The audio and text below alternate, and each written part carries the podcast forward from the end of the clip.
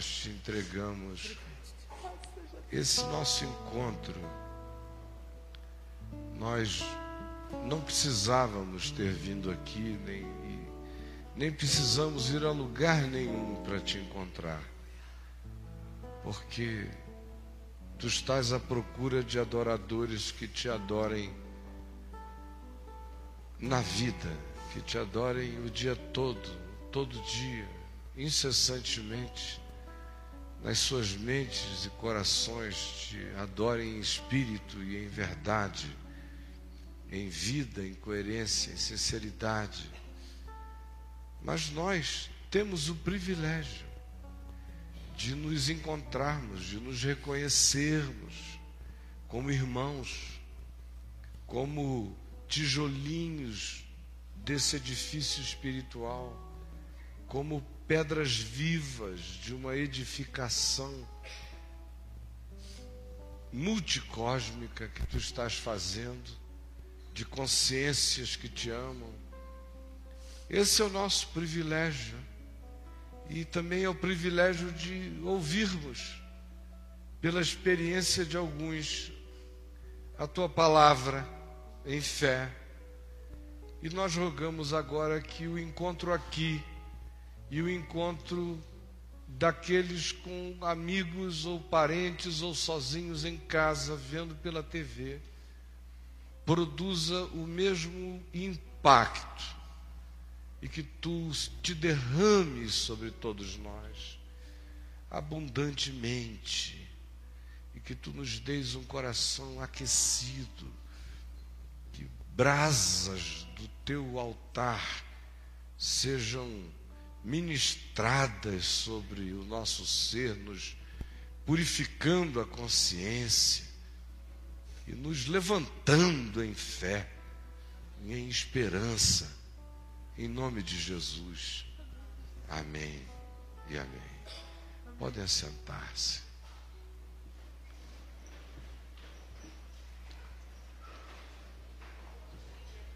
Hoje é celebrado o Dia das Mães.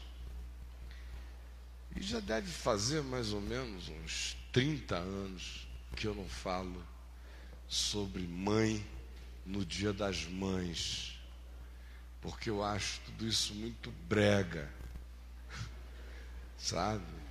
Ficar cumprindo esses calendários, Dia Internacional da Mulher, aí todo mundo manda fotos, posts, Dia do Professor, Dia do Pastor Dia do, eu não comemoro nenhum desses dias. Eu acho tudo de uma feiura horrorosa, de um, de um pretexto tão idiota, porque ninguém respeita ninguém no dia a dia. Dia do professor é todo dia, dia da mãe é todo dia, dia do pai é todo dia, dia do próximo é todo dia.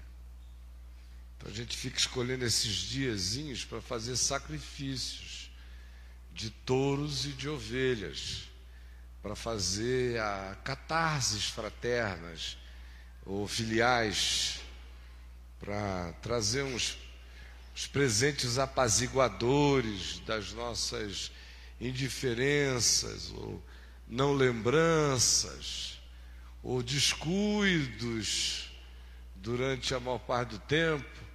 E a gente vai fazendo, vai cobrindo as coisas assim, assim como no Natal também é o é o grande sacrifício psicológico fraterno que a gente faz pagando então uma oferenda pela nossa indiferença humana fraterna o ano inteiro. Aí chega naquela data, todo mundo diz boas festas, Deus te abençoe. Quem entrou no elevador a gente fala, saiu do elevador fala, dá Deus para quem não dava, fica todo mundo melhorzinho, aquela coisa, né? Para voltar tudo como dantes no quartel de Abrantes no dia seguinte, depois da ressaca. Pois bem, então eu não sou disso, quem me conhece sabe que eu não sou. Mas hoje eu resolvi falar por uma razão. É porque a natureza materna está em crise. aguda no planeta, especialmente no ocidente da Terra. A realidade da maternidade está em, em estado semi-falimentar. A gente ainda tem as referências maternas de algumas gerações que se foram, do ponto de vista da pujança, mas viraram senhoras, mães com idade ou avós ainda com memória de maternidade, e umas poucas mães mais jovens que não abdicaram da sua alegria feminina, de maternidade. No mais, eu vejo é muita gente com um compromisso politicamente correto com a maternidade, com a criação dos filhos, dar boas escolas, cursos de apoio, oferecer bons aparatos de educação, botar morando num condomínio razoável, diminuir o nível de periculosidade externa, essas coisas. Mas para mim isso não é nada além do que qualquer gestor humano faz. Um, presidente de um orfanato humano realiza as mesmas coisas. Mas aquelas tarefas viscerais, aqueles compromissos profundos, vão se atenuando, se atenuando, vão diminuindo.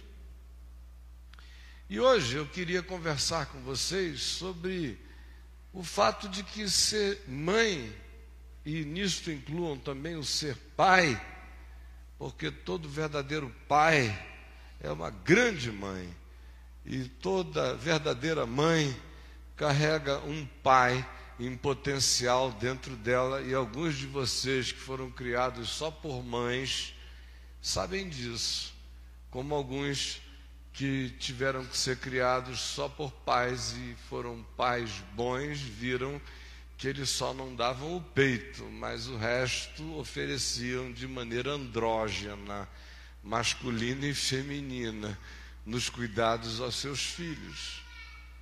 Deus, no entanto, fez para que fossem homem e mulher, e gerando a partir daí a sua prole. Esse é o desejo natural, essa é a bênção dos salmos e é a bênção da Escritura. Bem-aventurado é o homem que teme ao Senhor e anda nos seus caminhos. Feliz serás e tudo te irá bem. Tua mulher no interior da tua casa será como a videira frutífera, doce. Você vai comer uva no quarto tua doçura está plantada na tua cama. E os teus filhos serão como os rebentos da oliveira à roda da tua mesa. Eis como será abençoado o homem que teme ao Senhor. E assim como esses, dezenas, centenas de outros salmos e palavras de bênção, porque foi esse espírito que conseguiu trazer a humanidade até aqui. O nosso espírito de humanidade contemporânea não faria a humanidade permanecer humana por muito tempo. As modas vigentes não são suficientes para bancar 120 mil anos de civilização humana. Foi porque homem e mulher, na singeleza de um cotidiano, saíram de manhã para trabalhar Trabalharam o chão, araram a terra, plantaram, cuidaram, se vestiram, voltaram, mantiveram fogo, alimentaram os filhos, um dia depois do outro, um dia depois do outro, numa rotina de milênios, de um bastão que passa para o outro com alegria, e cada nova geração não encarava aquela mesmice como uma chatice, mas como um galardão e como um privilégio. E foi nesse espírito que chegamos até aqui. Mas no espírito do que vai ficando prevalente hoje, nós não vamos muito longe. Não na capacidade de deixar de encher a terra de gente, mas na capacidade de encher a terra de gente, de humanos, que necessitam fundamentalmente desses aparatos de graça, dessas referências de amor parental, de pai e de mãe, e dessa graça de intervenção, de bondade de Deus na vida, que é a maternidade. Quando a gente pensa em maternidade, eu não sei na cabeça de quem que vocês pensam. É? Eu penso na minha mãe. Minha mãe é a Virgem Maria da minha vida, que graças a Deus não foi virgem, nem antes, nem durante, nem depois do parto. Eu penso nela. Penso na minha mulher, na Adriana, no esforço que ela fez para criar e educar do melhor modo que pôde os filhos, com todo amor. Penso em tantas outras mães que eu cuidei e pastoreei no curso da minha vida que criaram seus filhos sozinhas e fizeram um extraordinário trabalho. E penso que a maioria das pessoas, nos dias de hoje, olha para a maternidade com uma imensa covardia, com um imenso medo do significado dela. Na realidade, o apóstolo Paulo nos diz, escrevendo a Timóteo, que a maternidade é uma graça de Deus para a preservação da saúde feminina na humanidade. Diz que a mulher será preservada na sua missão de mãe, na sua maternidade. A maternidade arranca, tira, puxa, evoca da mulher o melhor dela faz aparecer conteúdos que ela não conhecia. Com aquela gravidez, ela fica muito mais do que grávida de um outro ente, ela fica grávida de uma dimensão que existia dentro dela e que ela não necessariamente conhecia. E tem um papel de natureza psicológica, de humanização, de sensibilização, de, de estampamento de intuições, de instintualidades, de dilatamento de afeto, de amor, de enraizamento de significados de fidelidade, que foi o que as mães a vida inteira emanaram, segurando a humanidade contra toda a loucura dos homens, dos machos, nos seus afãs múltiplos, bígamos, polígamos, guerreiros, conquistadores, dominadores, nômades, distantes, distribuidores de sêmen pelo mundo sem continuidade de cuidados. No meio disso tudo que é extraordinário, é que quando se trata da revelação da palavra de Deus do Novo Testamento, a maternidade aparece como um elemento de coautoria. Permitam-me essa expressão, embora ela seja inadequadíssima em todos os sentidos, mas para ficar mais simples para o entendimento, ela parece, sem ser uma expressão que a gente possa absolutizar, mas na relatividade dela, a maternidade aparece como coautora da encarnação. Essa é história que a gente lê em Mateus, lê em Lucas, e lê em João de uma maneira não histórica, quando ele apenas diz: E o Verbo se fez carne. É o modo de João dizer o que Mateus disse. Então o anjo Gabriel foi enviado da parte de Deus a uma virgem de Nazaré, chamada Maria, e disse: Salve, o Ave Maria, salve Maria. O Senhor é contigo. Bendita és tu entre as mulheres, e bendito é o fruto do teu ventre. Eis que darás à luz a um filho, a quem chamarás pelo nome de Jesus, que significa Ele salvará o povo dos seus pecados. Eis que ele será grande diante do Altíssimo. E o Espírito de Deus, o Eterno, sobre ele repousará. E ele vem para manifestar-se como luz aos cativos, iluminação dos que estão em trevas. Vem como expressão do sol nascente das alturas. Vem como manifestação do Emanuel, Deus conosco. Aí Maria ouve aquilo e diz: "E como é que ele vai nascer?" Você diz que eu vou ficar grávida porque a sombra do Altíssimo me cobrirá e eu ficarei grávida. Como ele vai nascer se eu nunca tive relação sexual com homem nenhum? E o José, meu noivo, nunca me tocou até o dia em que casemos oficialmente. E o anjo disse: O Espírito Santo está te engravidando. Alguém queria receber essa notícia aqui? Uma mulher aqui. Você vai ficar grávida do Filho de Deus. O Espírito Santo vai te engravidar, seu noivo não sabe, nem seu pai, nem sua mãe. E olha que a gente está no século 21, né?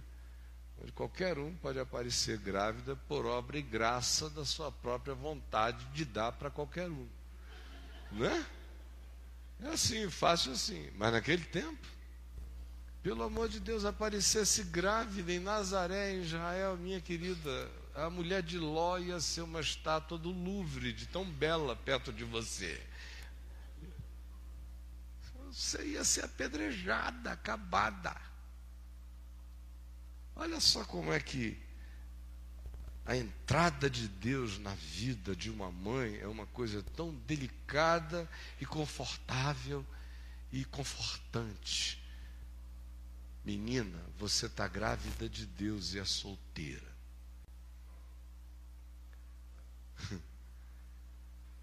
Você está pensando que foi mole ser mãe de Jesus? Primeiro, o conflito dela é de natureza moral, é de natureza interpretativa. Como é que vão enxergá-la? Como é que vão olhar para ela? O que, que ela vai fazer com aquele agravo? Com aquela santa indecência? Com aquela sublime, escandalosa gravidez? Aí ela conta para José. Essa história de anjo, José diz, não, por favor, anjo, não, não, não, Maria, amor de Deus, Maria, não, Maria, Maria, Maria, não, Maria. Por que, Maria? Quem é? Quem foi? Foi um anjo, José. Que anjo, Maria? Anjo, anjo. Maria, foi um anjo do Senhor e ele veio cheio de luz. Diz que a sombra do Maria não vem com essa história. A sombra do Altíssimo, não, Maria, não, não, não, Maria. O que, que eu vou fazer da minha vida, Ai, Maria? O pior não é isso, vão te matar, Maria. Ai, meu Deus, o que, que eu vou fazer? Aí ele vai naquela angústia, sabe Deus o inferno na alma dele. Aí ele disse: Não, eu não vou deixar essa mulher ser morta, eu vou deixá-la em secreto, sair da francesa, bem devagarzinho. E se alguém perguntar de que eu é que não quis, eu vou viver com as consequências. Mas deixa ela aí. Aí à noite, o mesmo anjo de Maria visitou José num sonho. Num sonho, na subjetividade, no inconsciente. Ele disse: José, não tenha medo de receberes a Maria, tua mulher, porque o que nela foi gerado é do Espírito Santo. E José creu e ficou em paz e feliz. Você já pensou? Um sonho. Isso é gente de outra dimensão, não é? Porque se um homem aqui ouvisse isso da mulher e depois tivesse um sonho com essa história, ia dizer que está amarrado em nome de Jesus. Isso ainda é o diabo querendo me enganar, fazendo cara de anjo para eu aceitar o fato de que a minha mulher não deu para o Xande. Que aquele cara que vive ali em volta, ajudando ela a pegar água lá na fonte, deve ser ele. Agora vem esse anjo, está expulso. Não, José creu e recebeu a sua mulher. Aí a gravidez, ela teve que fugir. Não podia ficar em Nazaré, aquele negócio crescer em Nazaré. Foi lá para encarem para as regiões à volta de Jerusalém, para a casa de Isabel, a prima dela, mãe de João Batista, para a barriga crescer longe. e ter perguntas de outro tipo lá. Aí depois, quando ela está voltando, José diz: Olha, a gente vai ter que ir, já está na hora do neném nascer, mas César Augusto mandou recensear o império todo, nós vamos ter que ir de jumento de Nazaré para Belém. Aí lá vão eles, vocês não têm ideia do que, que é ir de Nazaré para Belém num jumento com sete meses e meio, nove, oito meses e meio de gravidez. É uma maravilha ser mãe de Jesus. Aí chega lá, não tem nada, não tem parteira, não tem hospital, não tem apartamento, não tem bacia, não tem coisa alguma. É uma diarreia de parto. É um negócio incomparável, não é? aquela dor brutal. Nasce o menino no meio do feno e da palha.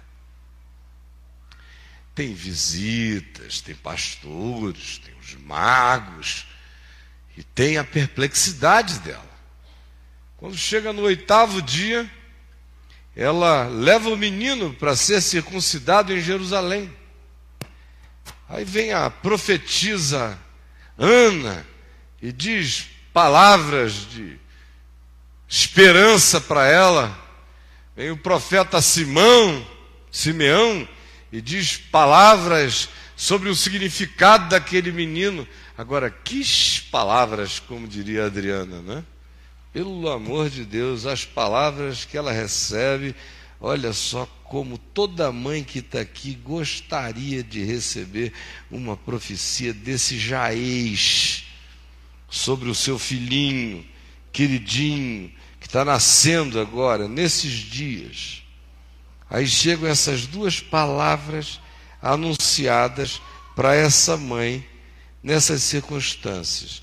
Primeiro é Simeão que diz: Movido pelo Espírito Santo, Simeão foi ao templo quando Maria estava lá com José circuncidando Jesus. Simeão tomou o menino nos braços, louvando a Deus, dizendo: Agora, Senhor, despede em paz o teu servo segundo a tua palavra, porque os meus olhos já viram a tua salvação, a qual preparaste diante de todos os povos, a luz para a revelação aos gentios e para a glória do teu povo Israel. Olhem, prestem atenção. E ele prossegue e diz para Maria, a mãe do menino que coisa maravilhosa que ele disse para Maria. Eis que este menino está destinado tanto para ruína como para levantamento de muitos em Israel e para ser alvo de contradição. Também uma espada traspassará o teu coração para que se manifestem os pensamentos ocultos de muitos corações. Você está pensando que é moleza ser mãe de Jesus? Aí depois disso, Herodes fica doido com a história dos magos. Aí eles têm que fugir, vão se exilar dois anos no Egito. Atravessa o deserto do Sinai inteiro para o Egito. Que delícia! Qualquer pau de arara do Nordeste para cá é limusine, perto daquela experiência de meses de sacrifício. Aí voltam, vão para Nazaré. E a Bíblia diz, o Novo Testamento, que Maria ia guardando essas coisas que ela ia ouvindo sobre ele no coração, coisas sobre as quais ela não podia nem falar, coisas que ela nem bem compreendia o significado pleno e amplo delas. Mas ela guardava. E o menino foi crescendo em sabedoria, estatura e graça diante de Deus e diante dos homens com seu pai na carpintaria, indo à sinagoga, segundo seu costume, aos sábados. Aos 12 anos de idade, eles foram ao templo em Jerusalém. E o menino fazia as traquinagens sublimes dele. Largou o grupo, a família enfurnou-se com um grupo de teólogos no templo. Depois de três dias é que veio a ser achado, quando eles, já tendo andado o dia inteiro, retornaram um outro e descobriram que o garoto tinha ficado no templo, deixando aqueles que o inquiriam em estado de estupefação pelas respostas que dava e pelas questões que propunha. Aí eles vão e dizem: Mas meu filho, por que, que você fez isso com a gente? Isso é um susto de matar. Aí ele disse: Vocês porventura não sabiam que me cumpria estar na casa do meu pai? Uma tranquilidade você ter um filho assim de 12 anos de idade que sai com uma dessa para você. Depois de você procurar dois, três dias, ele desaparecido. Aí você encontra ele pregando num lugar, e você diz, meu filho, o que é isso? Estou no lugar certo. Com 12 anos. Se entrar em pânico. Você diz, meu Deus, que filho esquisito é que eu tenho. Mas o garoto lhes era submisso, é o que diz a palavra. Cresceu, provavelmente o pai morreu, ele era o primogênito Houve outros filhos que ele ajudou a criar, que Maria e José foram tendo, Tiago, Simão, Judas, as irmãs dele, conforme os evangelhos mencionam pelos nomes. Também trabalhando na carpintaria, até que chega o dia, a hora em que o primo dele, João Batista, começa a pregar no deserto da Judéia. E o Espírito Santo diz a ele: Chegou a tua hora, vai. E João prega e grita e chama ao arrependimento. Um dia, depois que João está fazendo isso há um ano, dois, anunciando, eis que chega diante de João aquela figura, que João não conviveu com ele. Eram primos, mas cresceram separados por uma geografia não tão distante, mas em Israel distante o suficiente para separar para sempre. Nazaré e Encarem. Mas quando João viu, o discerniu, o leu, e disse: Tu vens a mim para que eu te batize? Eu é que devia ser batizado por ti. E Jesus disse: Não, me batiza para que se cumpra toda a justiça. E João o batizou e a seguir deu testemunho dizendo: Eis o Cordeiro de Deus que tira o pecado do mundo.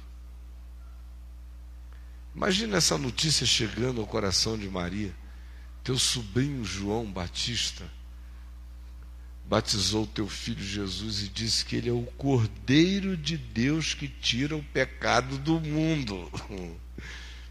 Maria sabia, sabia o que era um Cordeiro de Deus. Qual o destino de um cordeiro? Ela lembrava de Simeão, uma espada traspassará teu coração. Esse menino é objeto de contradição. Você tem um filho sabendo que aonde ele passar as coisas vão se dividir, não porque ele é mau, mas porque a bondade e a luz dele farão com que coisas se definam pela própria presença dele, os pensamentos ocultos dos corações se expressem diante dele.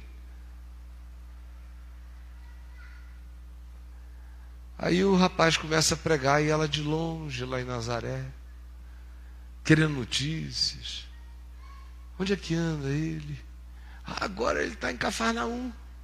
Você não sabe o que está acontecendo, meu, é uma confusão na cidade, mas é gente, é gente, é gente, é gente, é gente. Pegam ele para um lado, ele para o outro, os irmãos contando a história. Que negócio doido.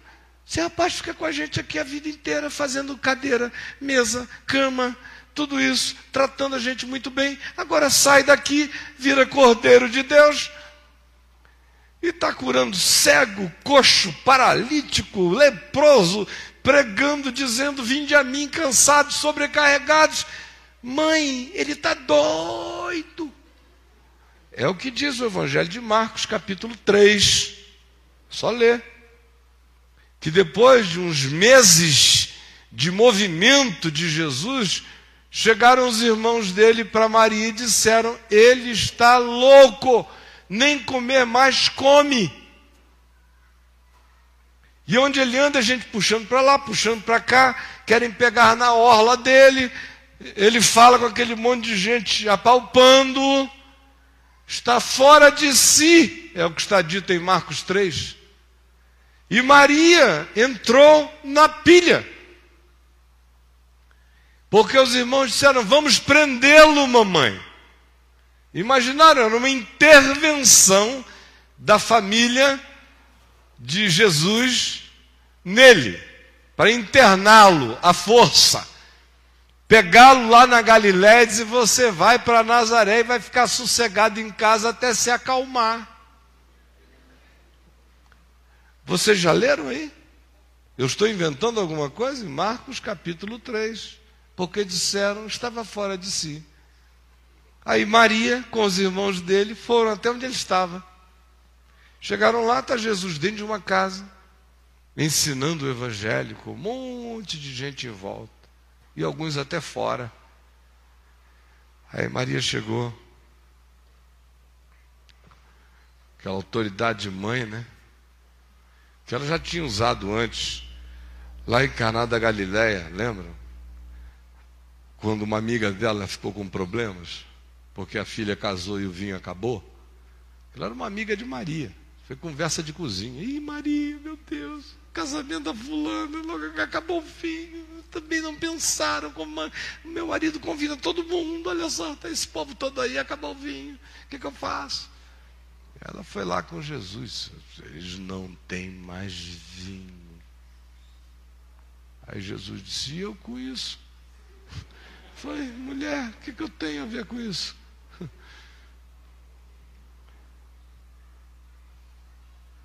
Aí tomou as providências discretamente, aconteceu tudo o que aconteceu e ele não deixou ninguém ficar sabendo. Que ele não estava afim de abrir uma, uma vinicultura, nem, nem uma adega celestial, nem nada disso. Só deixou o pessoal se divertir e saiu na tranquila. Mas agora está Maria. Enquanto era vinho em casamento, com aquela elegância, com aquela finesse, tudo bem, mas agora todo mundo puxando meu garoto para lá e para cá, e ele não come mais, e agora todo mundo diz que querem matá-lo, que querem matá-lo, que querem matá-lo, eu vou lá salvá-lo. Chegou e ficou lá fora. Por favor, podia ir lá dentro dizer que a mãe dele e os irmãos estão aqui fora e querem que ele pare tudo e venha até aqui agora, por favor? Aí foi alguém lá dentro. Sabe? Esperando aquela melhor oportunidade. Aí Jesus, sim. É, é que tem uma senhora aí fora que diz que é tua mãe. Tem também um monte de homens lá. São os teus irmãos. Eles disseram que é para tu ires lá agora mesmo, que eles querem falar contigo agora. Aí Jesus disse: É? Minha mãe? Não é fácil ser mãe de Jesus, não, gente. Olha só. Quem está preparado para ouvir um filho dizer um negócio desse? Minha mãe? Meus irmãos? Em verdade, em verdade eu vos digo: eis aqui a minha mãe, eis aqui a minha mãe, eis aqui o meu irmão, eis aqui o meu irmão. meu irmão, meu irmão, minha mãe, são todos aqueles que ouvem a palavra de Deus e a praticam. Esse é meu pai, minha mãe, meu irmão. E não foi lá fora. Não foi fácil ser mãe de Jesus, não.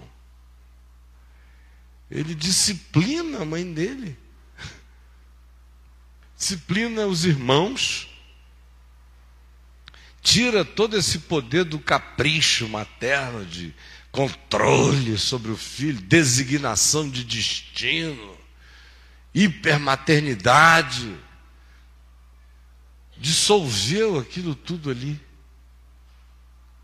Aí Maria vai se contentando em andar com um grupo que vai junto.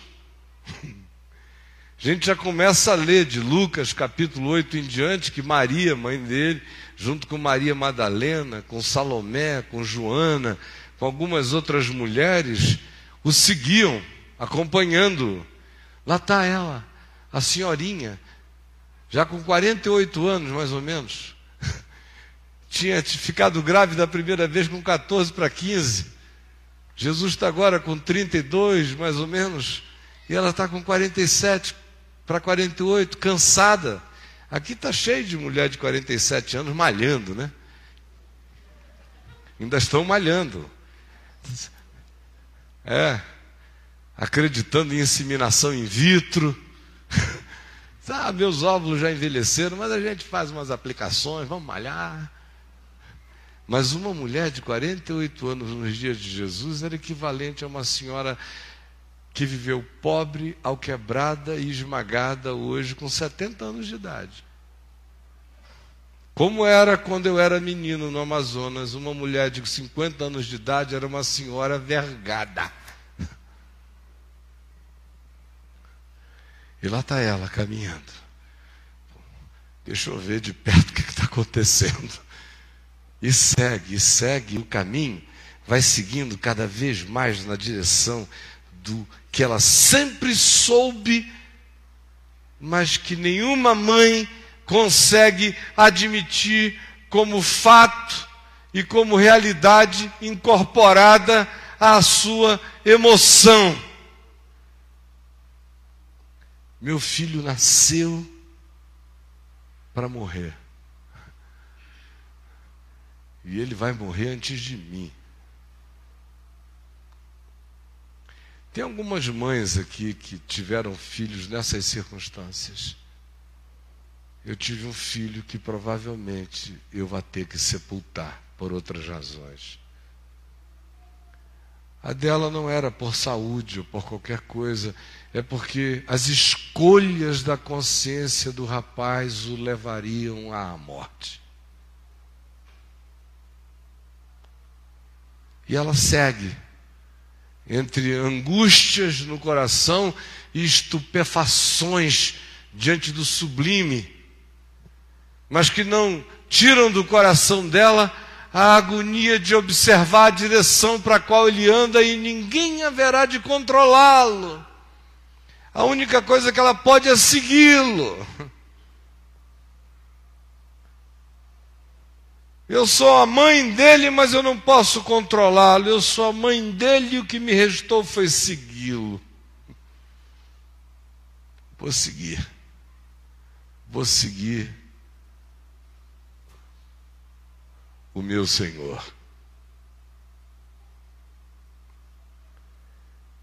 E a sequência a vai levando cada vez mais profundamente para aquele momento crucial em que toda a trama é montada e ela assiste como marginal histórica, sem nenhum poder de intervenção, nem de um lado nem de outro, sem nenhuma capacidade de impedir a escolha do filho, sem nenhum poder de parar as conspirações humanas, nem os poderes satânicos impotente assiste o filho se entregar à morte, morte de cruz.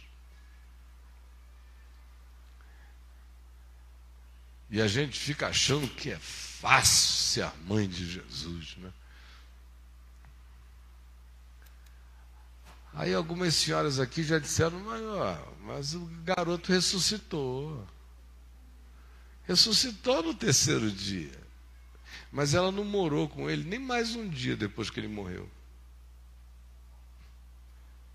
Para Maria, o Jesus que ressuscitou e que ela viu ressuscitado, só ressuscitou como Deus e Senhor, porque o filho dela, Jesus de Nazaré, acabou para ela na cruz. Acabou na cruz. Maria só sepultou um filho. Maria não ressuscitou um filho. Maria abraçou o Senhor da vida dela ressuscitado. Mas o filho de Maria morreu aos 33 anos de idade na cruz. O ente com quem ela encontrou depois já era aquele que dizia, tanto para ela como para qualquer outro: Não me toques, a relação mudou.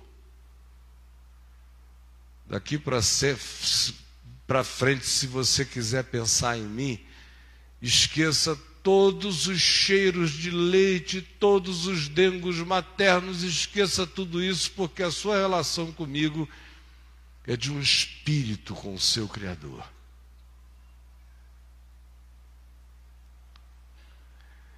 Aí você acha que, que é simples ser mãe de Jesus? que ela também adotou aquilo com uma facilidade enorme. Será que ela não sofreu nenhuma tentaçãozinha de vez em quando dizer: Meu Senhor, sou sua mãe? Será que Maria virou católica?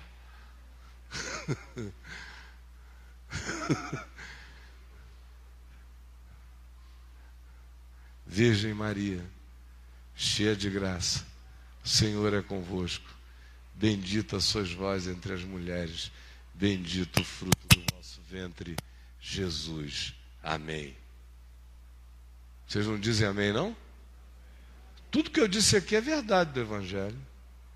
Palavras do anjo Gabriel. Ave Maria, salve Maria, cheia de graça, o Senhor é convosco. Bendita sois vós entre as mulheres bendito o fruto do vosso ventre. Jesus, o Emanuel, Deus conosco. Amém? Vejam como o preconceito é grande. Nem para a parte correta da Ave Maria vocês dão amém. É uma coisa impressionante o preconceito. Nem ouve mais o que está sendo dito. Está sendo dito é lindo.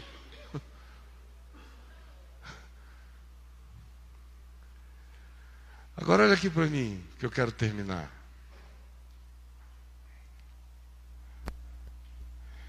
Quando Jesus está na cruz morrendo, o último ato, penúltimo ato dele, praticamente, é relacionado à mãe dele, Maria, e a João, um dos seus discípulos. Ele está pregado lá e Maria está à volta, João e outros poucos, quase só mulheres com João. Os irmãos dele, os amigos, os discípulos, todo mundo tinha fugido. Estava ali o jovem João, a velha Maria e algumas mulheres. E ele então diz: Mulher, eis aí o teu filho. Olhando para João e disse a João: Eis aí a tua mãe. E daquele dia em diante, João a tomou para casa e a levou e cuidou dela. E ela tinha filhos adultos e filhas adultas. Mas quem ficou com ela foi João.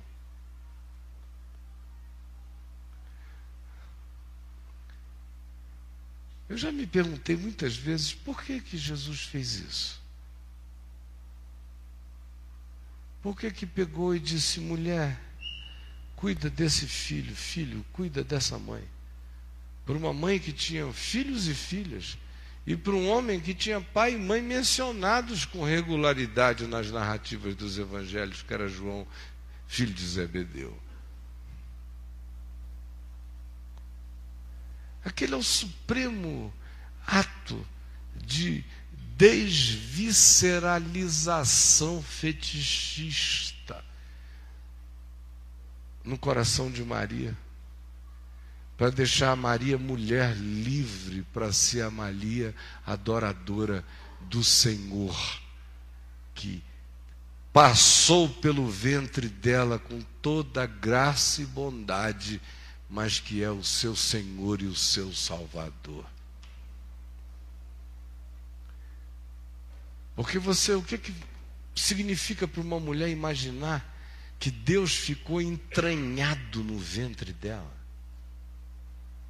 Que Deus bebeu líquido amniótico dela? Que ela comeu para Deus em Cristo se alimentar? De repente, isso não só cresce, sai, como todo filho cresce, se torna independente, mas não se torna só independente, se torna absoluto. Se torna transcendente. Se torna supra-relacional naquele vínculo original e horizontal que ela podia ter com um filho. Para mim, Naquele momento, naquele ato, quando Jesus diz: mulher, eis o teu filho, e aponta para João, que não é filho biológico dela, e diz a João: eis aí a tua mãe, ele está salvando a ambos. João tinha uma coisa muito interessante também, uma carência, vocês notam? Ele vive numa ambivalência na juventude muito grande. Ele é chamado de Bonerges juntamente com o irmão dele, Tiago, filhos do trovão, porque eles são aqueles caras estourados, querem descer fogo do céu, aquele negócio todo. João, que ficou assim meio mítico no nosso meio, como um homem cheio de amor. Ah, veio bem depois. No início ele é bipolar. Ele quer fazer fogo descer do céu, ou então ele quer deitar no peito de Jesus. É uma figura estranha. Queres que façamos descer fogo do céu? Aí depois, primeiro lugar quieto, está ele com o peito no peito de Jesus, querendo um carinhozinho. João.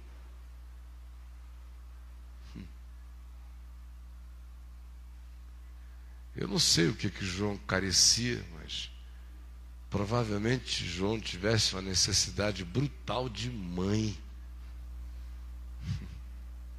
De mãe, nossas necessidades de pai e mãe convergem, se expressam em coisas diferentes na vida. Às vezes são transferidas até para amigos, para outros, mas é uma pulsão ali dentro. Eis aí tua mãe, João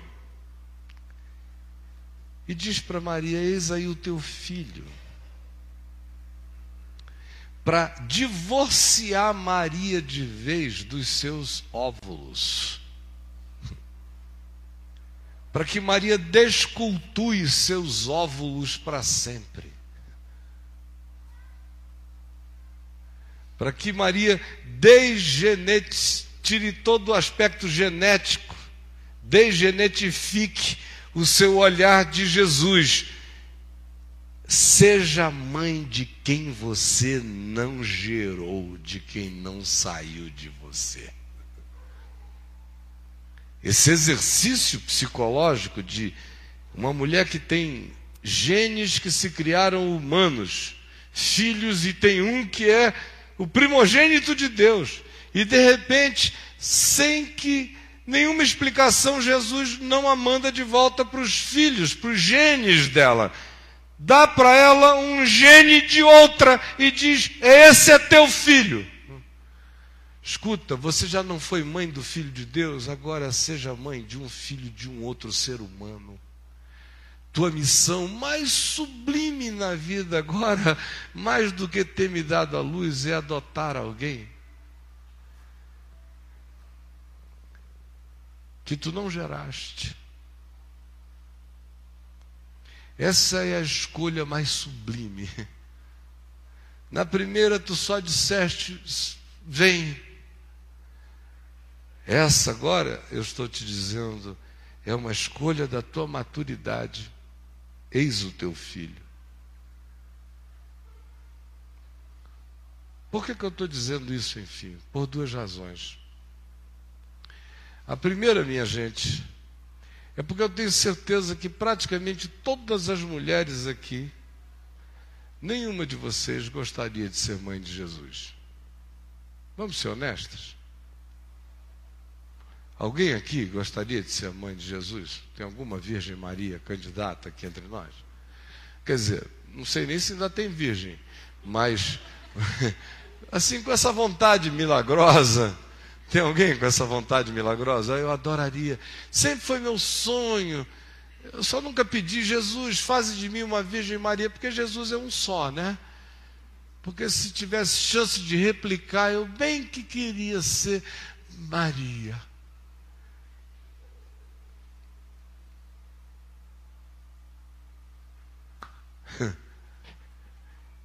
Ninguém queria, não.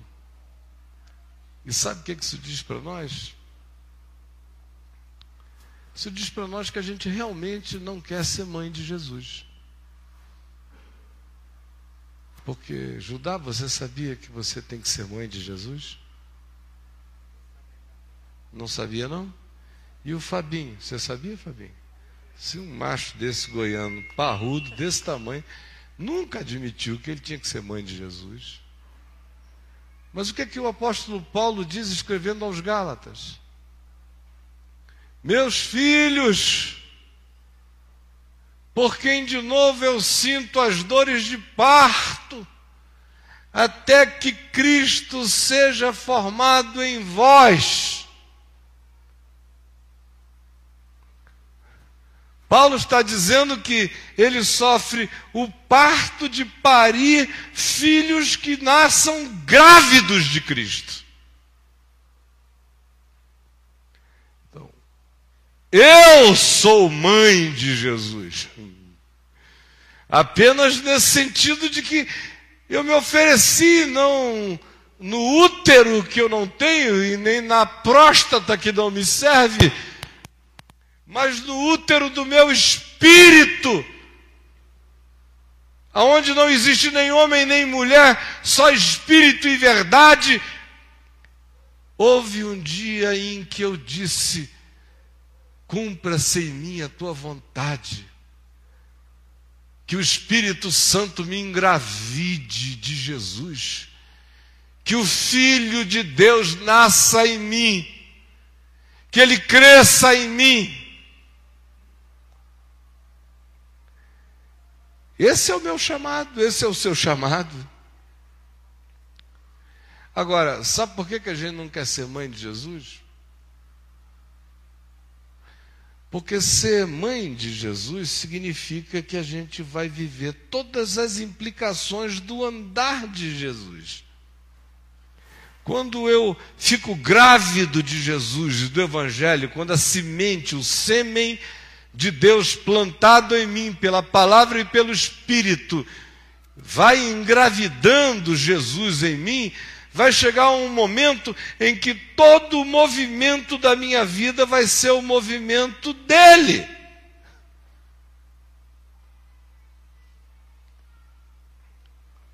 É o caminho dele, é a viagem dele, é o modo dele, é a minha dissolvência nele. É o meu me dar inteiro a Ele. É a mente dele em mim, é o coração dele em mim, é a misericórdia dele em mim, é o olhar dele em mim, é a justiça dele em mim, é a consciência dele em mim, é a coragem de escolhas que ele fez contra a própria sobrevivência presente em mim agora também por uma questão de consciência como a dele.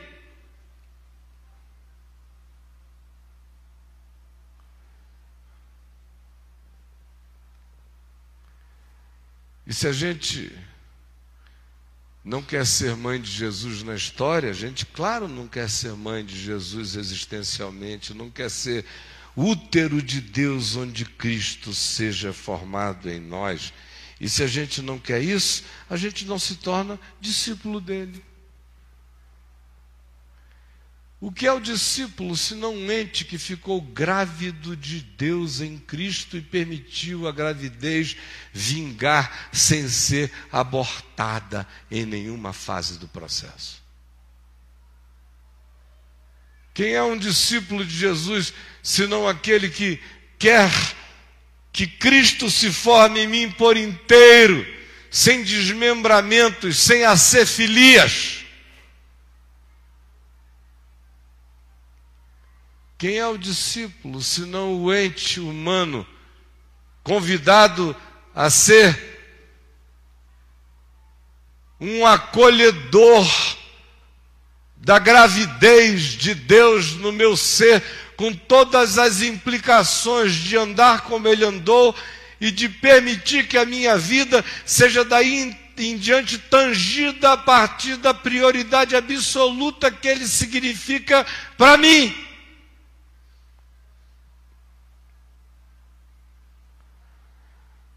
A gente não quer ser a mãe de Jesus histórico, a gente não quer é que Cristo seja gerado em nós. Porque hoje o chamado, hoje a chegada do Espírito Santo entre nós nos diz a todos: salve, ó Marias, Deus é convosco. O Espírito Santo quer se derramar e quer gerar Cristo em você. E Cristo gerado em você vai ser Jesus gerado em você, será você andando segundo Jesus, será o seu ser crescendo em absorção, sendo absorvido por Ele, tornando-se como Ele. É nesse sentido que nenhum de nós se oferece para que Cristo nasça em nós.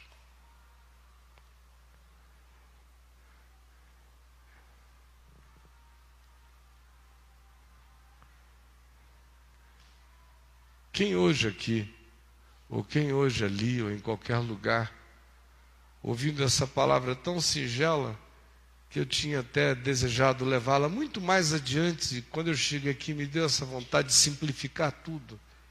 Mas quem hoje aqui ou em qualquer outro lugar entendeu que existe um chamado essencial para cada um de nós, homens e mulheres, de nos oferecermos à gravidez de Deus em nós. A maternidade da palavra em nós. Meus filhos, por quem de novo sofro dores de parto, até que Cristo seja inseminado em vós e cresça e cresça e vocês sejam absorvidos por Ele, pensando como Ele, andando como Ele, sendo como Ele. Mas para isso, eu tenho que dizer como Maria: Eis aqui está o servo do Senhor. Eis aqui está a serva do Senhor. Cumpra-se em mim toda a tua palavra. Vamos ficar em pé.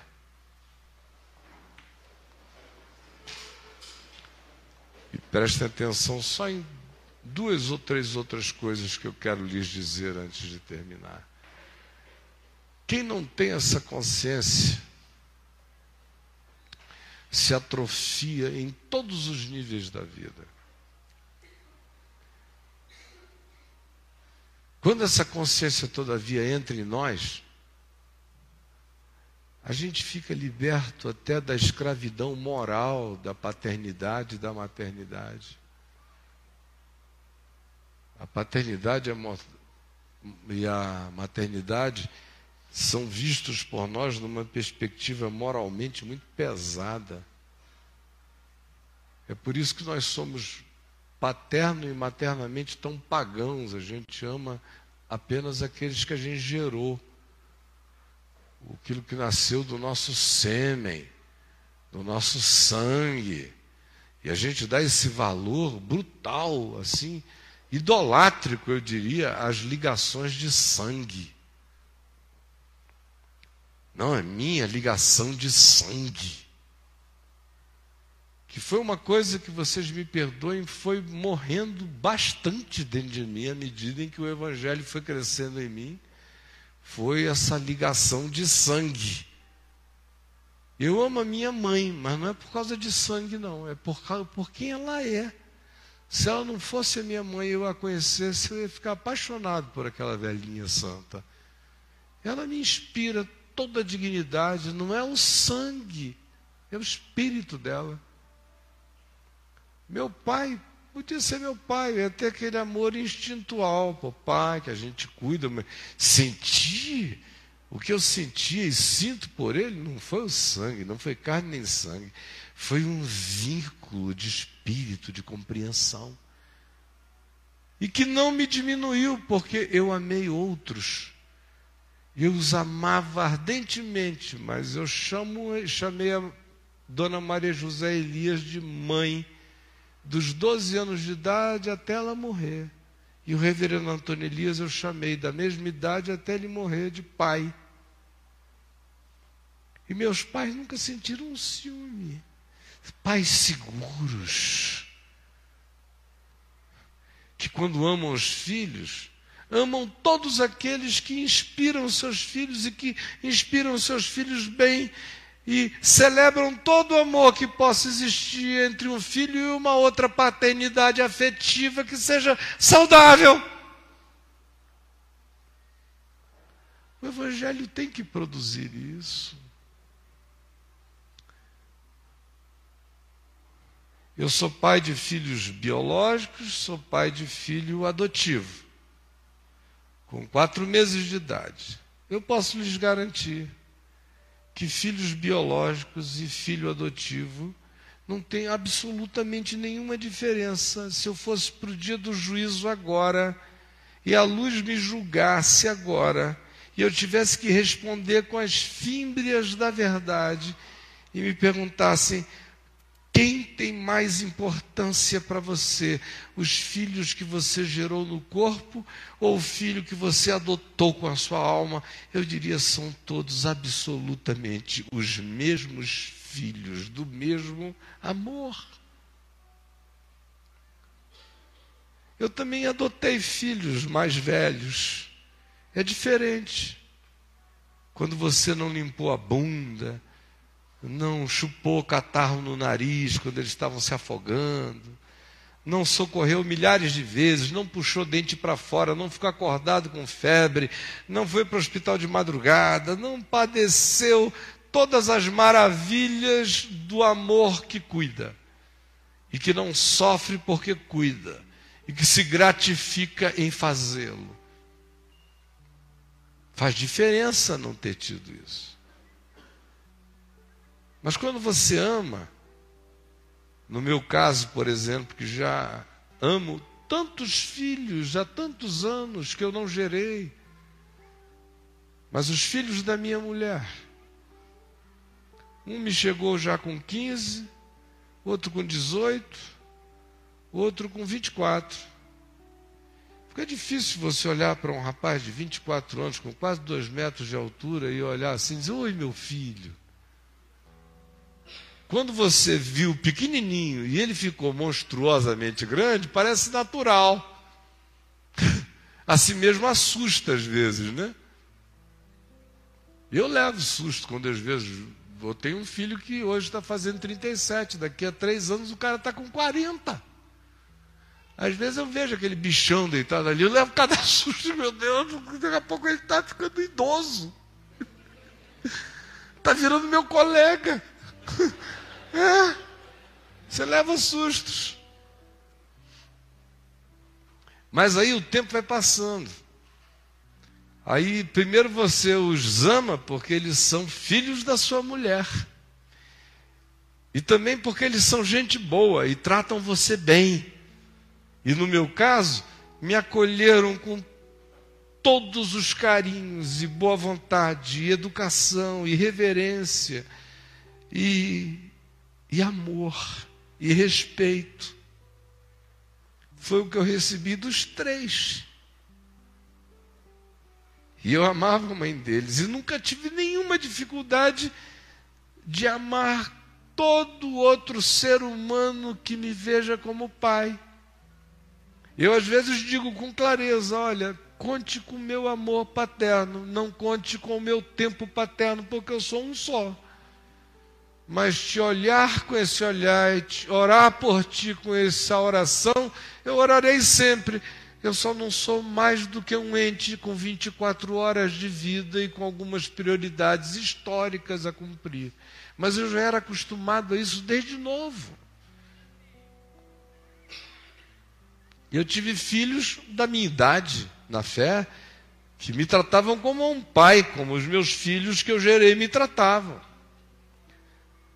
Aí quando chegou a Adriana, e o tempo foi passando, nada foi forçado, como não poderia ser, mas devagar você vai sentindo aquele cuidado paterno diferente. Já não é mais apenas uma responsabilidade de um homem adulto, que quer o bem de todos. Não. Vai transcendendo. Você começa a olhar com carinho. Você começa a ver fotos do tempo que eles eram pequenos. Você sabe que eles eram exatamente aquilo que os seus filhos foram. Você começa de repente a ver os traços da infantilidade deles ainda presentes no estado você vai vendo as fragilidades de alma, você vai vendo às vezes alguns fazerem retrocessos para um estado quase primal de necessidade afetiva, e o seu coração vai se envolvendo, vai se envolvendo, vai se envolvendo. Depois você está com amor de pai por eles. Aí a resposta: nunca nenhum filho meu me perguntou isso.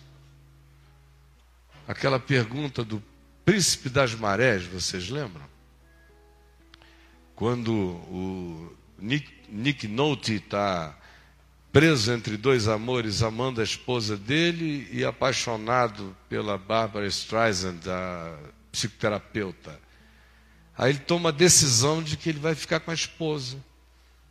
E vai comunicar isso a ela, e ela ali chorando, apaixonada, pergunta: é porque você a ama mais? Aí ele disse: não, eu só amo há mais tempo.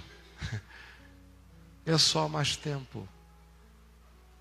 A única diferença entre os filhos que chegaram há 13 anos atrás e os filhos que já estão há quase 40 é que os de quase 40 eu amo há muito mais tempo. E há outros que eu amo há 13 anos. E daqui a mais um tempo, tanto faz o tempo de antes e o tempo de depois, quando o amor de Deus está em você quando você fica livre das escravidões genéticas, fica livre desse compromisso, por exemplo, filial, de ter que amar apenas o seu pai carnal, apenas a sua mãe carnal, porque se você não amar apenas o seu pai carnal, ou a sua mãe carnal, ou a sua mãe ou o seu pai adotivos, mas que adotaram você pequenininhos, você está pecando contra o mundo. Se você amar uma outra mulher como mãe, um outro pai como pai, a discernir a bondade de Deus espalhadas em paternidades e maternidades pelo mundo, tem gente que se sente culpada, tem pai que fica com ódio se o filho assim sentir, e tem filho que não consegue se expandir porque sofre dessa culpa miserável.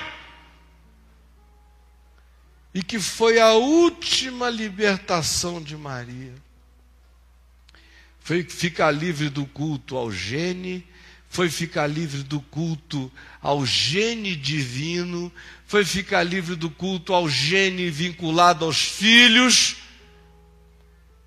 foi ficar livre da ideia do parimento de Deus como tendo alguma coisa a ter com o ventre dela ela teve que internalizar agora que o nascimento de Deus nela não tinha acontecido no ventre, mas nas decisões e as escolhas do coração, como estava acontecendo com todo outro ser humano que estava recebendo, acolhendo e ficando grávido de Deus em Cristo, num processo que não terminará jamais, porque cada um de nós é chamado todo dia a deixar que Cristo seja gestado em nós. Quem entende isso se dilata para amar em todas as direções. Fica liberto da maternidade ou da paternidade como opressão. Fica liberto do sangue como um pacto pagão e na cruz fica livre para olhar para o lado e encontrar não só os seus, os nossos, que a gente ama com naturalidade, mas amar os outros que não são historicamente nossos, mas que Jesus está todo dia dizendo: olhe para o lado. Tem gente sem pai, tem gente sem mãe, tem filho órfão. O mundo pode se tornar infinitamente melhor se vocês não reduzirem a paternidade ao sêmen, a maternidade ao ventre, se vocês abrirem o coração e o olhar, tudo pode se tornar melhor, inclusive a relação de saúde entre você e os filhos que você gerou.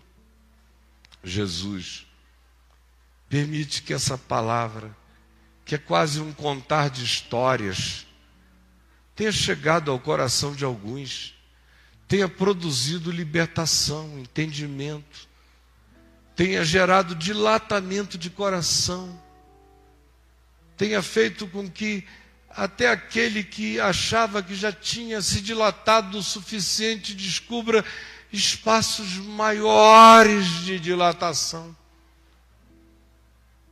O que eu te peço é que Jesus não seja abortado em mim, nem nos meus irmãos, nem nas minhas irmãs. Permite que o Evangelho que é Cristo em nós não sofra coretagem. Que Jesus cresça, cresça, cresça, cresça, cresça, e que nós nos tornemos Ele. É o que eu te peço, em teu nome, Jesus. Amém. E que o Senhor nos abençoe e nos guarde. Que o Senhor faça resplandecer o seu rosto sobre nós e tenha misericórdia de nós. Que o Senhor, sobre nós, levante o seu rosto e nos dê paz. Em nome de Jesus.